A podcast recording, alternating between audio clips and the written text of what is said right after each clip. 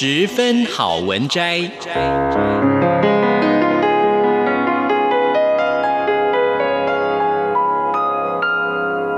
十分钟的心灵补给站。无论是快乐还是悲伤，不管是白天或是黑夜，阅读一篇好文章，也许只要短短十分钟，却能在你的心头低回，往复不已。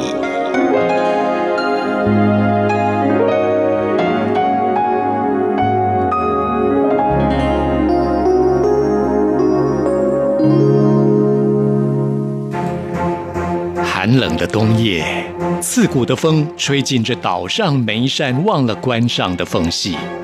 这块残破的焦土，曾经绿草如茵，繁花似锦。在这个时代，没有人记得这一切了。也不过一百年的光景，人们早已忘记这里的本来面目，连海都早已消失。只剩下被冻结的永恒孤寂。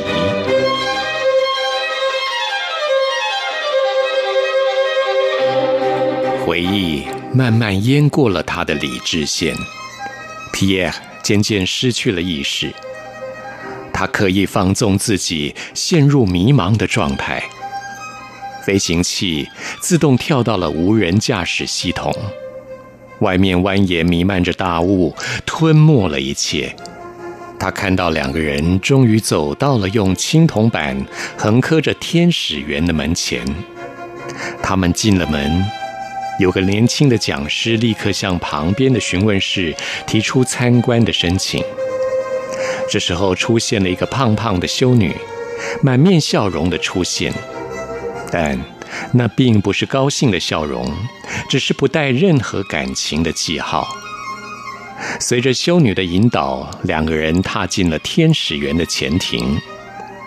有一道美丽的白石砌成的阶梯，在绿草和灌木之间延伸到礼拜堂的方向。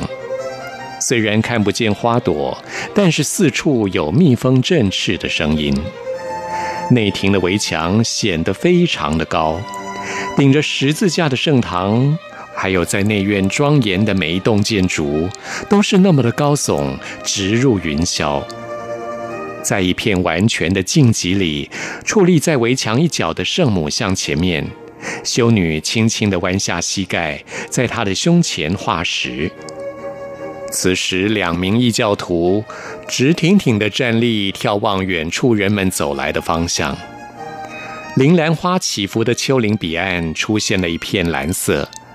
远处飞行器正冒烟起航，气候不算太热，阳光射进石阶两旁的树篱，在枝叶纤细交叠的绿荫里，重重地缩枝着。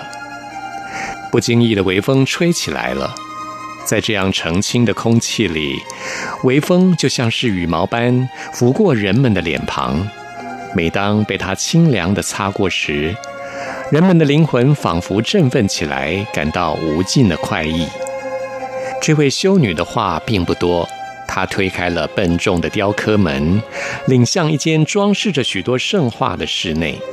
这里就是天使园内部跟外界接触的国界。他说：“从这里可以看见天堂。”他说着，打开了墙上的一扇门，出现了用钢铁铸成的窗子。那里头是一层似乎闪耀着什么似的黑暗。教授对圣堂里装饰着圣母像的祭坛投以兴趣的一瞥，从格子窗望进去，在石侧深处，以蔷薇窗为背景的祭坛显得金色灿然。教授那双大眼睛，好像要拼命拉开薄薄的眼皮挣脱而出似的。他再看看左侧深处，眼睛眨呀眨个，瞧个不停。那里与窗格子之间正成为直角，中间被一扇墙给隔离着。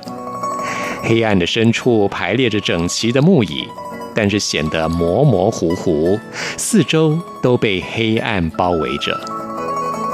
教授大概因为凝望太久，在黑暗中，他仿佛看到了白衣少女低俯着头匆匆走过去，但是没有任何的声响。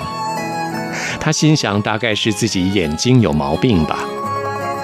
此后，他再看看修女手制的麦秆细工、玩偶、风景明信片，都像是出售纪念品似的排满了整个室内。到此时，修女说：“我们走吧。”两人感到非常失望，觉得意犹未尽。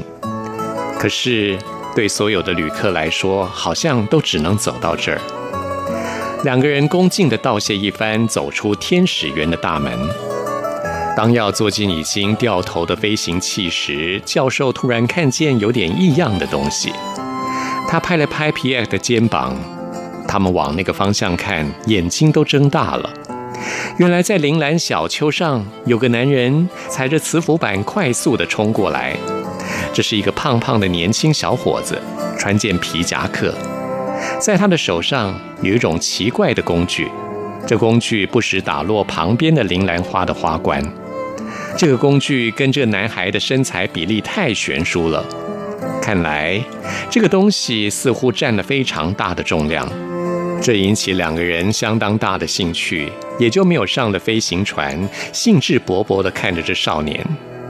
少年来到两人跟前，二话不说，拎着两人的手就来到了围墙旁。原来这工具是一个伸缩梯，他把伸缩梯往围墙一靠，刚好抵住了一个缺口。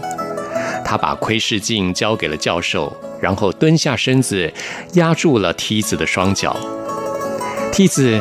看起来十分的安稳，两个人一手扶住梯子，教授卷起了黑色的裤管，一分钟也没有浪费，开始往上爬。